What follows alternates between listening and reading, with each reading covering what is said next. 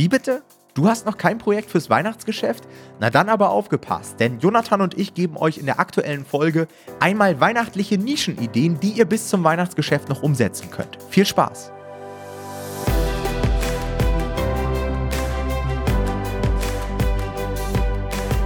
Hallo und herzlich willkommen zu einer neuen Folge vom Verlagsniveau Podcast. Und heute haben wir für euch einmal schnell umsetzbare Nischenideen fürs Weihnachtsgeschäft. Ja, wir sind ja jetzt mittlerweile schon in Q4, steuern auf Weihnachten zu und das ist, kennt ihr ja hier auch aus dem Podcast, die beste Zeit des Jahres verkaufstechnisch. Und wir haben uns überlegt, welche Buchprojekte könnte man dann jetzt noch umsetzen, damit man von dieser Phase noch profitieren kann. Ich bin mir relativ sicher, einige von euch haben das Weihnachtsgeschäft schon lange im Voraus mit eingeplant, haben schon Projekte in der Mache. So sieht es bei Jonathan und mir auch aus. Aber es gibt sicherlich ein paar Leute, die da draußen jetzt erst vielleicht anfangen oder jetzt erst auf die Idee überhaupt kommen, am Weihnachtsgeschäft teilzunehmen.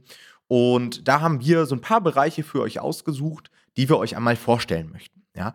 Grundsätzlich sollten wir uns natürlich immer fragen, macht es überhaupt Sinn, Bücher für solche kürzeren Verkaufsphasen zu erstellen? Und ich muss da ganz ehrlich sagen, ich habe dieses Jahr meine Meinung darüber geändert. Also ich war nie so ein großer Freund davon, extra für Weihnachten ein Buch zu erstellen, extra für Halloween ein Buch zu erstellen, extra für, keine Ahnung, den Muttertag oder was auch immer.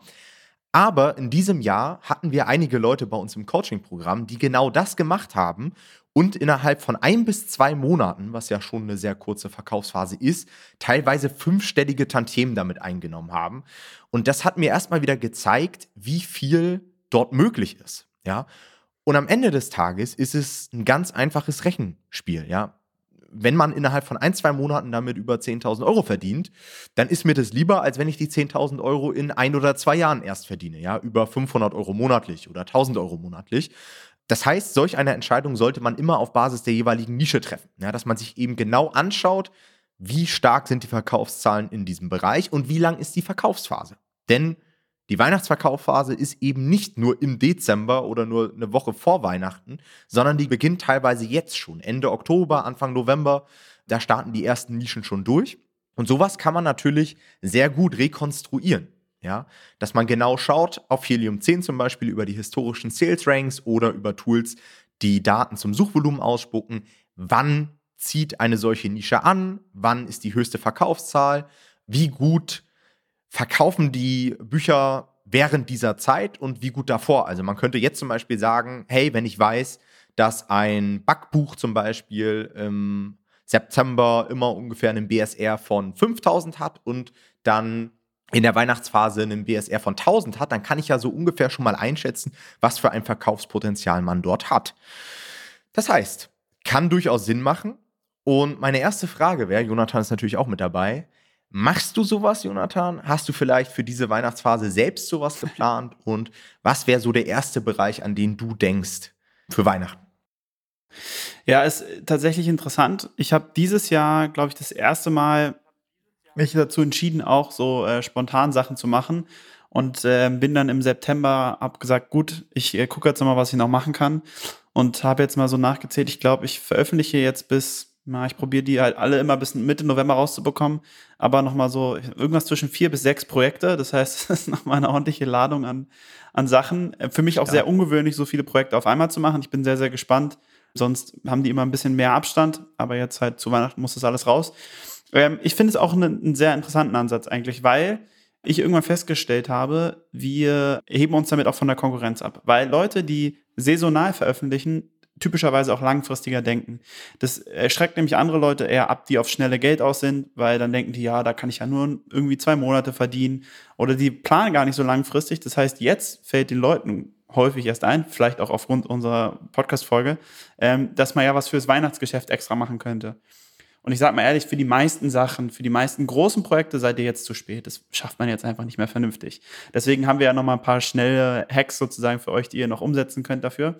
Aber das ist natürlich der große Vorteil, weil wenn ich langfristig plane, kann ich für die Weihnachtszeit richtig geile Sachen vorbereiten, richtig geile Sachen auf den Markt werfen. Und wie du sagst, ich verdiene lieber die 10.000 Euro in zwei Monaten, als dann innerhalb eines Jahres.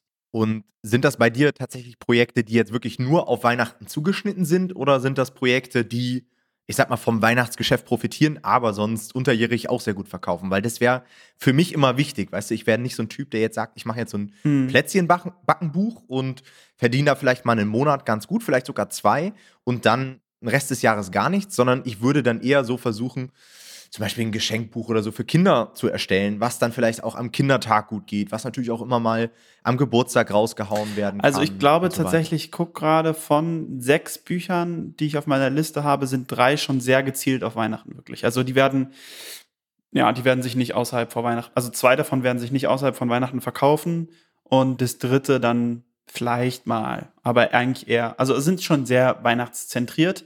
Und das habe ich aber auch tatsächlich sehr bewusst gemacht, weil ich glaube, dass, und das ist ja auch völlig okay, dass viele Leute das nicht machen, aber ich dachte mir, ey, ich finde es okay. Nächstes Jahr werde ich mich freuen, wenn ich das dieses Jahr gemacht habe.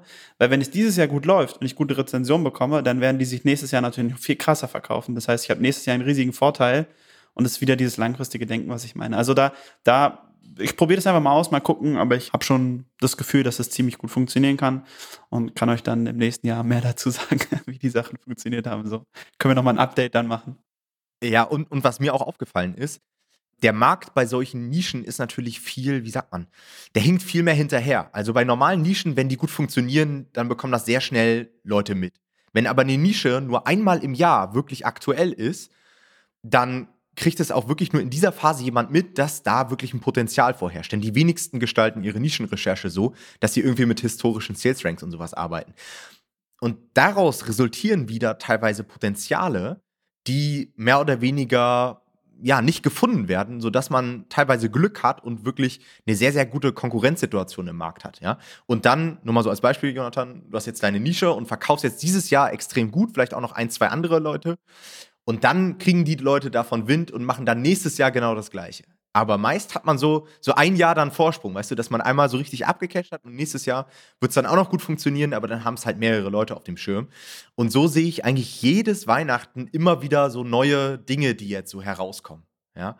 Letztes Jahr gab es auch so ein, zwei Dinge, die habe ich mir sofort notiert, sodass ich sie dieses Jahr umsetzen kann. Und ich bin mir relativ sicher, dass da dieses Jahr die Konkurrenzsituation schon eine andere ist. Ja, bestimmt. Da hat man dann auch wieder diesen First Mover Advantage. Ja. ja, total. Aber das ist ja gut. So erweitert man sie einfach. Das Ziel ist ja auch irgendwie, vielleicht irgendwann wie so einmal ein Portfolio aus ja, im T-Shirt-Business kenne ich das nur, da spricht man immer aus Evergreens, also Bücher, die sich rund ums Jahr verkaufen und dann wie so ein zweites Portfolio aufbaut aus saisonalen Büchern die dann möglichst auch irgendwann wie ineinander greifen von den Verkaufsphasen her, sodass man da ein zweites Portfolio aufbaut an solchen Büchern, die dann einfach auch rund ums Jahr verkaufen. Und das ist dann, glaube ich, schon ganz geil. Also dann wirst du so starke Verkaufsphasen immer noch mal durchs Jahr durchhaben. Und da ähm, schaue ich mal, was man da so machen kann. Aber ich würde vorschlagen, wir kommen mal zu ein paar Beispielen, oder? Weil ähm, das ist ja immerhin eigentlich der Titel der Folge. Insofern sollten wir dem, ähm, sollten wir das schon machen.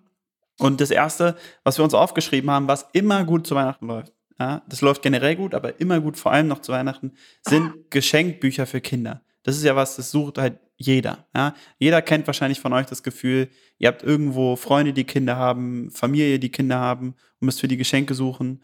Und da kauft man halt schnell mal ein Buch, weil es immer eigentlich gut ankommt. Und da braucht man halt ein gutes Angebot. Und deswegen generell Geschenkbücher für Kinder ist erstmal wie so ein Themenbereich, den wir nennen würden, wo auf jeden Fall einiges geht. Und auch dieses Jahr hat man wieder gesehen, es kommen so viele Bücher raus zu so Kurzgeschichten für Mädchen, für Jungen.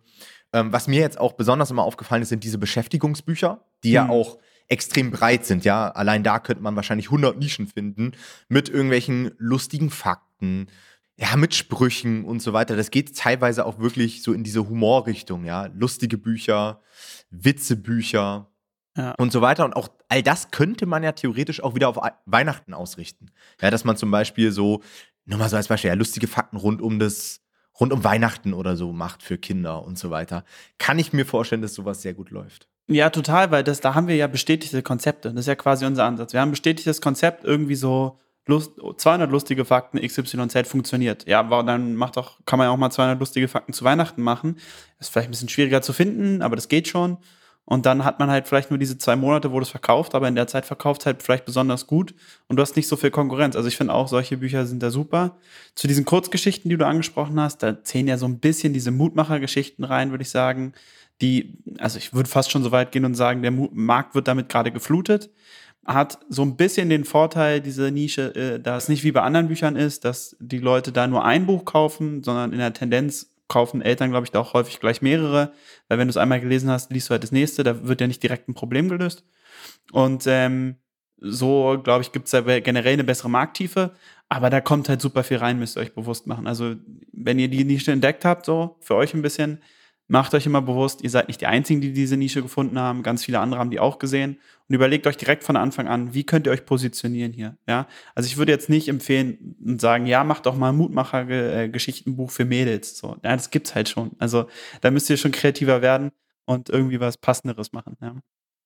Ja, da, und da muss man natürlich dann auch wieder überlegen, wie viel Aufwand macht das jetzt tatsächlich noch, ne? Ja. Ich bin immer so ein großer Freund, gerade so bei Kinderbüchern, vielleicht auch vielleicht so eine eigene Figur zu entwickeln oder so. Ne? Also wenn ihr jetzt einfach euch mal vorstellt, ihr macht, keine Ahnung, Heiko den Hai, so nach dem Motto, und, äh, und, und, der zieht sich so durch alle Geschichten durch, dann habt ihr halt einen super USP. Ja, und mhm. könnt darauf basierend dann verschiedene Bücher rausbringen. Aber ich glaube, sowas wäre dann jetzt kurz vor Weihnachten einfach zu aufwendig. Ähm, aber so kleinere Geschichten und so weiter könnte man auf jeden Fall machen. Ja, definitiv.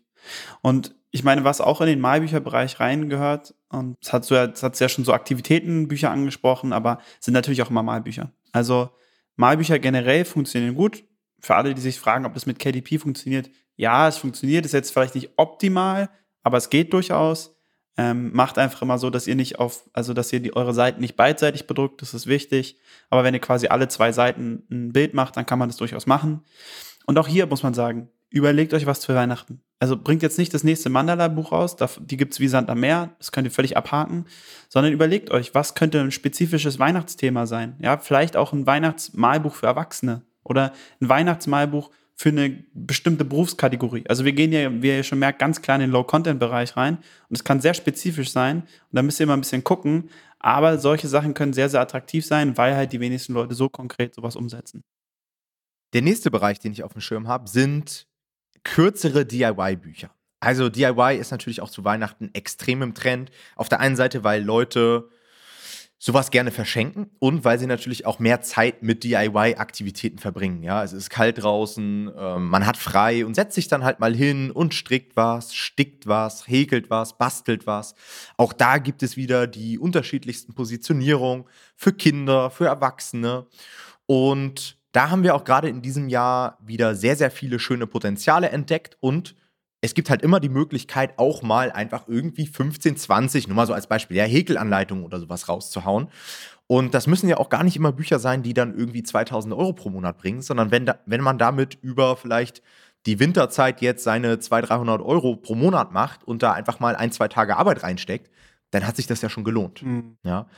Und auch da gibt es wieder verschiedene Ausprägungen. Ihr kennt das wahrscheinlich auch mit diesen, ich weiß gar nicht, wie man das ausspricht, Hügge oder wie wird das ja, ausgesprochen? Ich glaube schon, ja. Hügge-Büchern, ja, die dann so in diese gemütliche Schiene reingehen. Wohnaccessoires, die man sich irgendwie basteln kann und so weiter. Also ein Riesenmarkt und da geht richtig was zu Weihnachten. Ich glaube, da muss man auch einfach mal wieder kreativ werden. Also macht jetzt nicht das nächste Standard-Bastelbuch, sondern gerade zu solchen Zwecken finden Leute auch einfach lustige Sachen gut. Ja? Zum Beispiel macht man ein Bastelbuch mit den 30 hässlichsten Weihnachtsengeln oder sowas. Ja? Das muss man vielleicht einfach mal versuchen. Das kann auch sein, dass es nicht funktioniert. Ja? Ich habe es jetzt nicht überprüft, ich habe es nicht getestet, keine Ahnung. Aber wenn die Leute da 30 Bastelbücher für Weihnachtsengel sehen, die alle gleich aussehen, dann und die das verschenken wollen, dann ist sowas ist ein Lacher wert. Ja, also die Leute, wenn du das verschenkst, so ein Buch, dann lachen die Leute darüber und das ist eigentlich alles, was die Leute erreichen wollen. Insofern kann man da auch mal irgendwie sowas wagen und mal was völlig off the road machen, ähm, um da vielleicht aufzufallen. Also denkt nicht immer in den Normen, macht nicht immer alles eins zu eins, was die anderen machen, sondern überlegt vielleicht auch mal, was fändet ihr lustig zu verschenken oder geschenkt zu bekommen.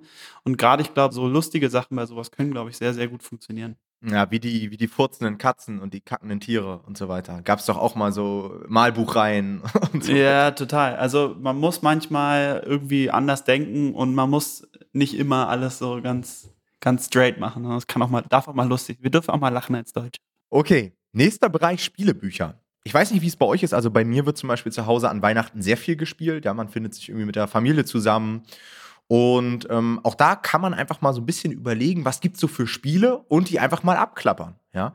Da rein fallen natürlich auch wieder so, also da gibt es so Schnittmengen mit den Beschäftigungsbüchern, ja, dass man vielleicht mhm. auch so guckt, so Doku, Rätsel und so weiter. Aber es gibt tatsächlich auch Bücher zu Spielen, ja, so gerade so Escape Games und so weiter könnt ihr euch mal anschauen. Und allgemein die Spielebranche, boah, da steckt auch so viel Geld dahinter. Also ich will gar nicht wissen, was für Umsätze Spieleanbieter äh, machen in dieser Jahreszeit. Ja, also da ist richtig Power dahinter. Ja, wenn ihr da die richtigen Leute habt, dann könnt ihr damit den ganz krasse Bücher auch entwickeln. Also wenn ihr kreative Freunde habt oder Freunde habt, die so, halt wie Tom schon gesagt hat, so Escape-Leute sind, dann kann man damit ganz geile Bücher, glaube ich, entwickeln, die auch sehr, sehr gut auf den Markt ankommen können und halt wirklich auch hier wieder. Überlegt euch direkt, wie kann ich das, den Weihnachtsbezug herstellen. Ich würde immer jetzt bei den Sachen, wenn ihr die schon so kurzfristig macht, dann probiert auch über, vielleicht zu überlegen, macht es vielleicht Sinn, Weihnachtsbezug herzustellen? Natürlich positioniert ihr euch damit sehr, sehr stark. Aber vielleicht ist es gerade an Weihnachten dann der Grund, warum die Leute euer Escape Weihnachtsspiel kaufen und nicht das andere Escape-Spiel, was man das ganze Jahr über kaufen kann.